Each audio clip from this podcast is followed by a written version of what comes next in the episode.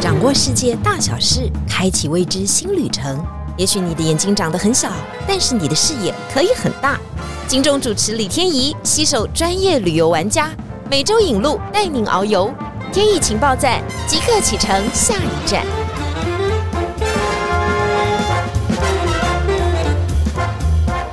情报站，你说赞不赞？欢迎大家今天来到节目现场。我在录音的当下呢，其实刚刚从首尔回来。大家说哇，天意的工作也真蛮不错的，一天到晚都出去吃喝玩乐。我是有任务出去的，我也要带任务回来哈。我其实之前常常去首尔，因为我自己跟首尔有一些地缘关系哈。我妈妈本人呢，就是来自于首尔的，所以呢，其实我是有一点回到家乡的感觉哈。我想大家每个人都是跟韩国很亲近啊，因为我们有的时候会被那个帅哥美女同化，就觉得嗯，我们看到了韩剧，好像我们就置身其中。但是呢，我必须说，就长相而言呢，韩国真的一年比一年 进步。他们的女生呢都非常的纤细哈，然后非常的白。那男生呢，当然都比较高大，因为他们都是北方人的身材嘛，所以本人就比较高大。所以我觉得确实啊，我在十年以前就开始去首尔仁川，慢慢慢慢都有进化。所以现在呢，真的韩国的帅哥美女是蛮多的。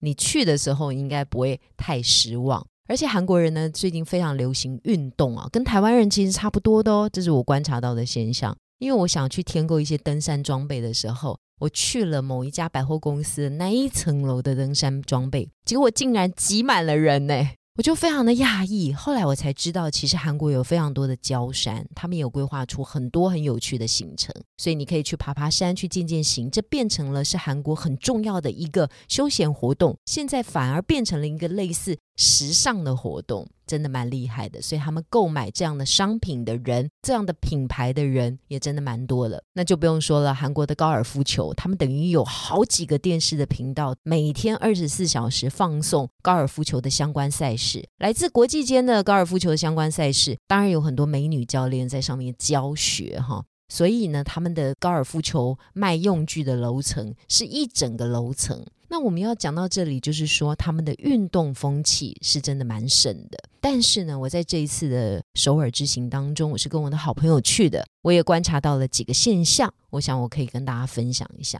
我就归纳成四个现象哈，这是我在疫情之后所看到的不一样的首尔。不管你跟我是不是有同样的感觉呢，我都很欢迎大家继续的留言，因为可能你在疫情之后也曾经去过，哎，你可能心有戚戚焉，或者是你很不表示赞同，我觉得都非常好。第一个呢，我先请大家哈，要去首尔旅游的时候呢，或去韩国旅游的时候呢，不要幻想要用 Google Map。这一次呢，我是做了一个非常错误的决定哈，我应该是没有做什么功课。我想说呢，我到世界各地去进行，不管是旅游或工作呢，我打开 Google Map 都非常非常的好用。它可以从这个点到下一个点呢，它都能够告诉你非常的清楚。不管你要步行，或者像你要转换任何的交通工具，那都是可行的。但是没想到呢，这次我到首尔，打开 Google Map。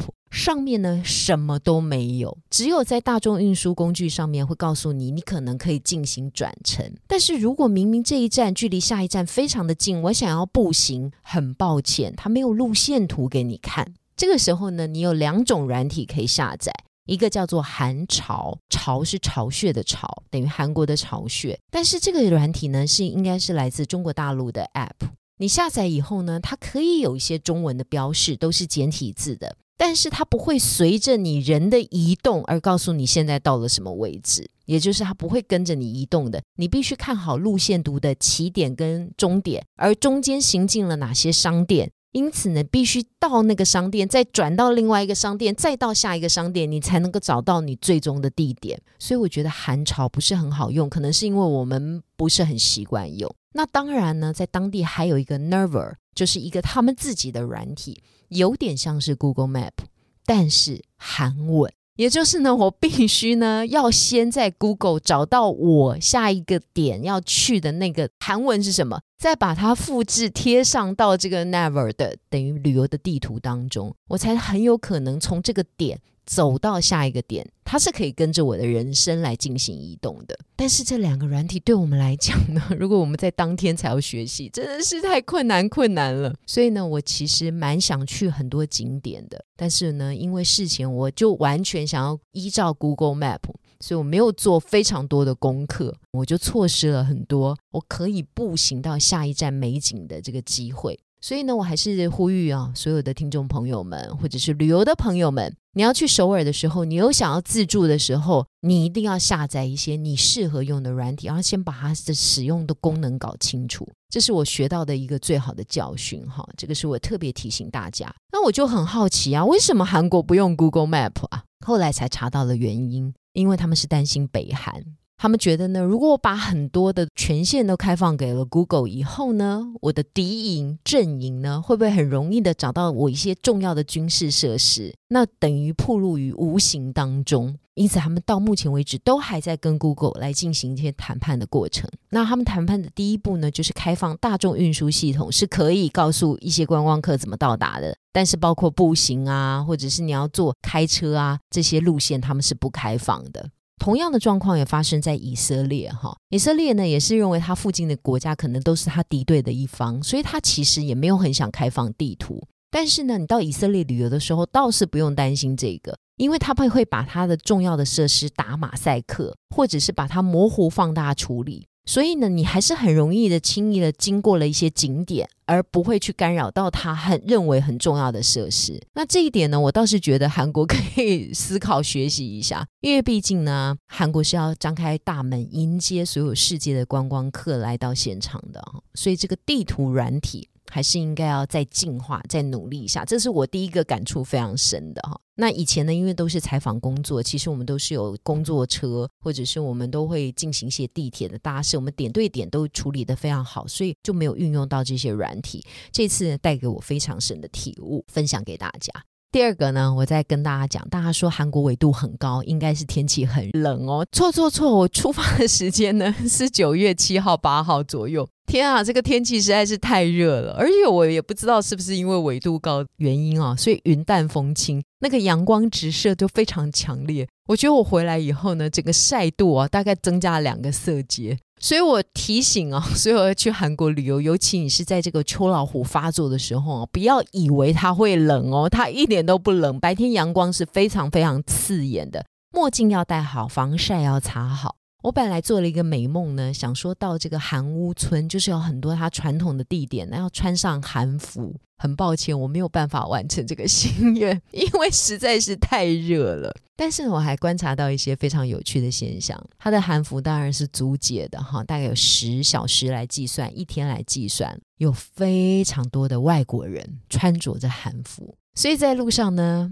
都不是韩国人穿着，也不是日本人穿着。最多的就是台湾观光客，而且现在很多的夫妻档，他们都穿着汉服，所以你可以看到五六十岁的那种夫妻档，哈，先生呢就穿着汉服蹲下来帮太太拍照。真的，我看到路上旅程很多台湾观光客这样，我觉得也都很好，因为到现场就是要进行一些体验。但我更好奇的是，哈，有一些啊不同肤色的人哦，比方说黑人，哈。他们也会到现场穿着韩服哦，可能是来自印度的印度人也会穿着韩服哈。然后甚至来自欧美的人士，金发碧眼的，他也穿着韩服哦。所以穿着韩服走在北村的韩屋村的这条街上的时候，它是一个国际村嘞。我才惊讶发现呢，BTS 或 Blackpink 红不是没有原因的，因为所有的人呢来到韩国呢，都是为了来朝圣，都是为了跟他们的偶像更贴近。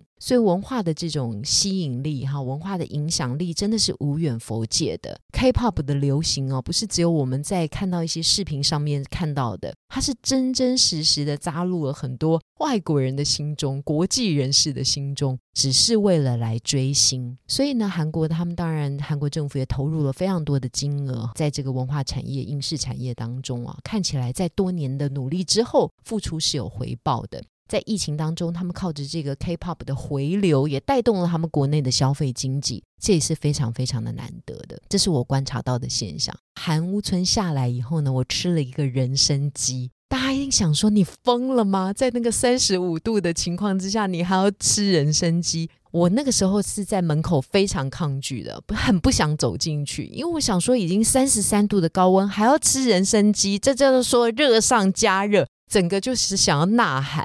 但是告诉大家，这真的不是这样的。我走进那个人参鸡店以后，吃了一整锅的人参鸡之后，我的整个人就顿时凉快了起来。所以呢，我觉得这个中医的理论或食材的理论真的还蛮特别的。它好像就是有一种食补的概念或药补的概念。在热天的时候，我们想要喝冰凉的饮料，反而会让你更燥热。当你吃这样子的时候，你到了体内的时候，它反而让你觉得透清凉，就是把你的整个温度降低了。所以呢，我真的建议大家不要因为很担心它很燥热，而不去体验这样的韩式美食。它应该算是你所有韩国美食当中 吃的最不咸的一餐呢，因为韩国就是重辣重咸嘛。但是人参鸡它就是保留了原本鸡的纯度跟人参的鲜味，其实是非常好的调和，所以很鼓励大家，推荐大家可以去尝试它的在地美食。这是我观察到的第二个现象，就是 K-pop 的流行。K-pop 的流行呢，同样的返回到我看到的第三个现象。就是明洞，大家知道呢，明洞就很像的台湾的西门町，但是台湾的西门町当然没有像明洞规划的这么好，它旁边呢都是很大很大的大型的商城啊，街边店啊都开的比楼高，但是中间呢有一摊这个一条长长的小吃摊。我观察呢，他们大概在四五点以后呢，每一个摊车都会吹出来，每一个摊车与摊车之间呢，大概会留下两个人到三个人的距离，也就是摊车不是挨着摊车的，摊车与摊车的距离其实都保持的非常的干净。我发觉每个摊车都是这样的，他们就开始做起了生意。约莫从下午的四点钟把摊车推出来，到晚上的十一点钟，他们一定就把营业可漏子调还给一个干净的明洞，因为他们要负责打扫。然后第二天呢，晨光再露出的时候呢，明洞又会吸引大批的观光客，而那一条摆满餐车的街道呢，就会是一个很好的徒步大街，就没有餐车出来了。所以呢，我又在那个路上看到了好多的外国观光客。那你知道外国观光客呢？第一个，他们对于韩币是没有价值概念的，就是我已经来到当地，我就是要吃，就是要买，所以吸引了大批的观光财。那他们也会把所有韩国当地流行的美食用餐车的方式把它带出来，所以你非常容易在那一条街上面买到了烤肉啊。他们现在最厉害的叫做焗烤龙虾，哈，就是一个龙虾盅里面就放了很多奶油、cheese，然后就有很多的焗烤的相关的产物出来。当然，当 boogie 就是年糕，还有他们的鱼板，还有他们喜欢的鸡蛋糕。但是他们真的是在蛋糕里面放一颗鸡蛋，都非常非常的容易买到。也就是如果你有一餐的规划，不要到外面去吃，你就光走完明洞的这一条街呢，你就把所有韩国在地的美食几乎都吃完了。口味怎么样呢？因为我们没有办法在短时间之内进行比较。对所有外国观光客来讲呢，他的心理的目的感是已经达到了，那已经做到了观光的第一步。但是呢，我必须说，它的价位真的是贵。在二零一八年、一九年的时候呢，我去明洞这一条街，我随便吃一串烤肉啊，大概是三千韩币。那时候的汇率当然都比较高啦，大概是除以三十五，大家就去计算一下，大概不到一百块新台币，你就可以买到一个烤肉串。我记得是八十块。但是这一次呢，我们同样的一个烤肉串，可能稍微稍微长一点，大概五千到六千韩币起跳。现在的汇率大概是四十，所以六千除以四十就得到一百五十元，也就是那一只烤肉串比我二零一八年的时候足足贵上了两倍。我本来以为只有烤肉串有这样的状况，就我发觉所有的商品都是贵上了这么多。因此，我就会诊了一个数据给大家哈，所有三千块的东西调整到五千块，它大概上涨了就是百分之六十，也就是它这个涨幅是非常惊人的。在明洞的这一条街上呢，你现在大概找不到低于五千块韩币的东西了，就是随便的一个小吃，然后东西当然就一点点，分量也并没有增加。如果以实物的涨幅来看的话，跟二零二零年相比啊，全部首尔的涨幅已经涨了百分之五十。二零二零年涨百分之五十，到现在二零二三年，很多的相关商品竟然涨了一点三倍。所以呢，它的这个物价是真的抬高的。物价抬高当然有很多的原因嘛，疫情的影响嘛，你原物料取得的困难嘛，还有韩元不停的贬值，每一个店家的压力都非常的大，所以它只能靠涨价。但是所有的韩国人都不会买明洞的相关商品了，所以只有外国人会买。那我们这些台湾人呢，就会觉得说啊，它的汇率比以前好诶，所以我就大买特买。但是他殊不知，它已经比两三年前大概涨了至少百分之六十以上。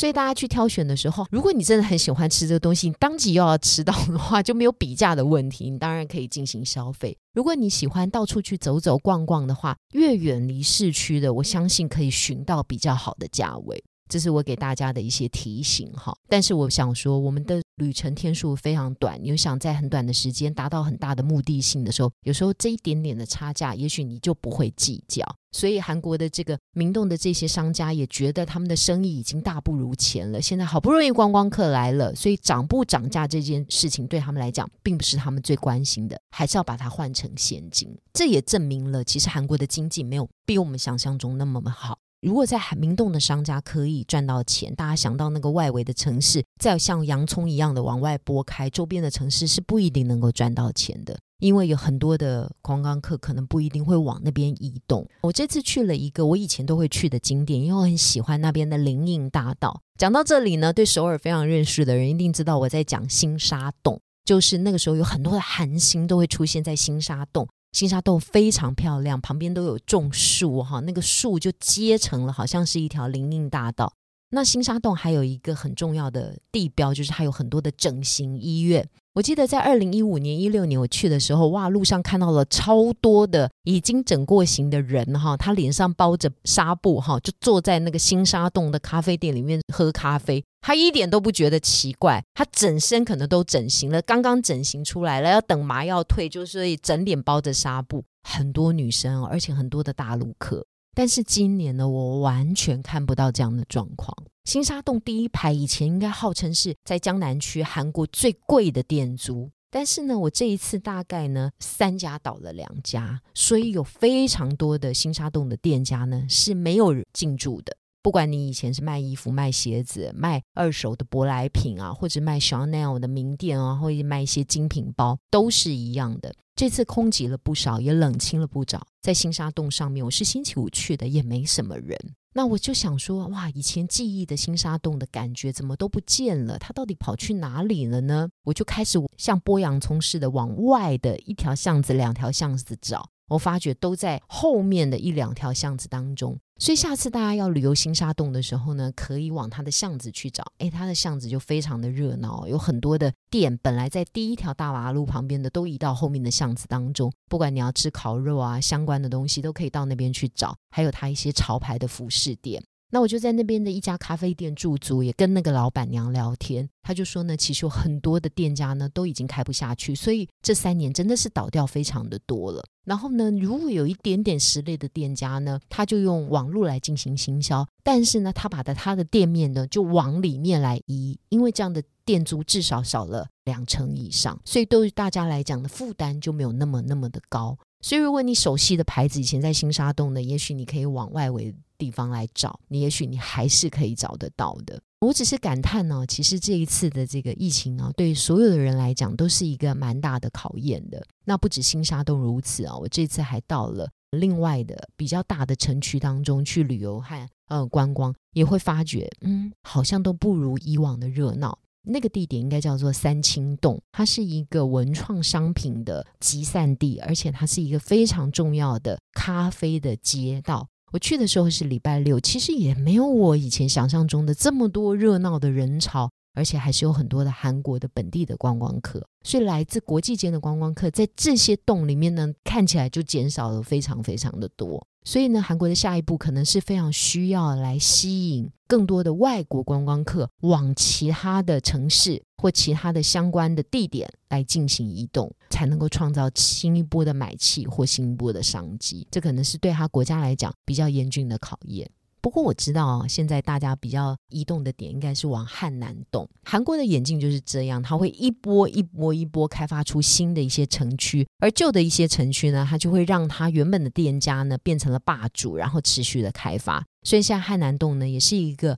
韩国当地年轻人朝圣打卡的地点。也许下一次大家旅游的时候，可以选择不一样的地点去走走、去看看。但是最重要的是，请大家把地图软体先下载好，这件事情真的很重要，会让你的旅游非常的省事。而且韩国有一件事情，就是它所有的地铁里面都没有电梯。所以你不要想着哈，你大包小包可以坐电梯啊，上地铁站 就是可能可以到一楼去，至少有个电梯的服务。知道大家在台北捷运当中都可以坐电梯嘛？它全部都不是电梯，所以你都要步行，站与站之间的距离都非常的远。所以呢，大家一定要穿好的鞋子，不要有乘坐电梯的想法。然后呢，尽量让自己的装备稍微轻松一点哈。如果要购物的时候呢，尽量有双肩背包，把 它放到你的双肩背包里面。那这都是非常好的体验。最重要的是，还是要吃他们的小吃，才能够体验他们当地在地的风味。那最后呢，大家又问我说：“那你这次到底吃了什么样好吃的东西？”我跟你讲，女孩子出去就这样嘛，哈，就是永远呢，吃完这一顿就在计划下一顿要 吃什么。所有的吃的我都吃了哈，炸鸡我也吃了哈，这个安东炖鸡也吃了，人参鸡汤也吃了，韩牛也吃了哈。那韩牛的店非常值得推荐啊，它是一个非常非常道地的韩国传统的店，它是站着吃韩牛的。那个烤炉就放在中间，它的韩牛价格也是便宜的，所以一家人去那边站着吃哈，可以吃到很饱。但是你必须要注意哦，像这种传统的店，它的排气设备就不是非常好，也就是呢，你会吃了一身都是烤肉味。这个时候你离开那家店家的时候，老板会给你喷上凉，喷就去除你身上的异味，但是还是会沾的都是烤肉味，让你久久没有办法忘怀 你在韩国吃了一个韩牛的烤肉店。但是这些都是人生好好的体验啊，可以自己积极的规划下一站的旅程。但是因为现在这个行进出入太方便了，所以所有的配备大家都要齐备，然后不要轻忽任何天气的变化。这是我给大家最后的提醒。旅游的每一站都会有最好的风景，不管是跟团玩、跟自己出去玩、跟好朋友出去玩，都是如此。也欢迎大家持续收听我们的天意情报站，每一集都会带给你不同旅游体验的分享。天意情报站真正有够赞，谢谢大家，拜拜。